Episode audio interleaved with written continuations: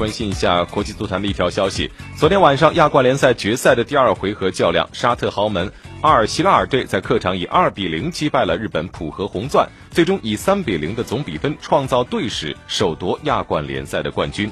在首回合中，阿尔希拉尔就以一比零击败了浦和红钻。第二回合客场作战，阿尔希拉尔第七十四分钟由阿尔达萨里打破僵局，攻入一球。补时阶段，法国射手戈米推射奠定二比零的胜局。最终，阿尔希拉尔以总比分三比零夺得队史首座亚冠冠军奖杯。阿尔希拉尔在半决赛以总比分六比五战胜卡塔尔劲旅阿尔萨德队，惊险晋级本赛季的亚冠决赛。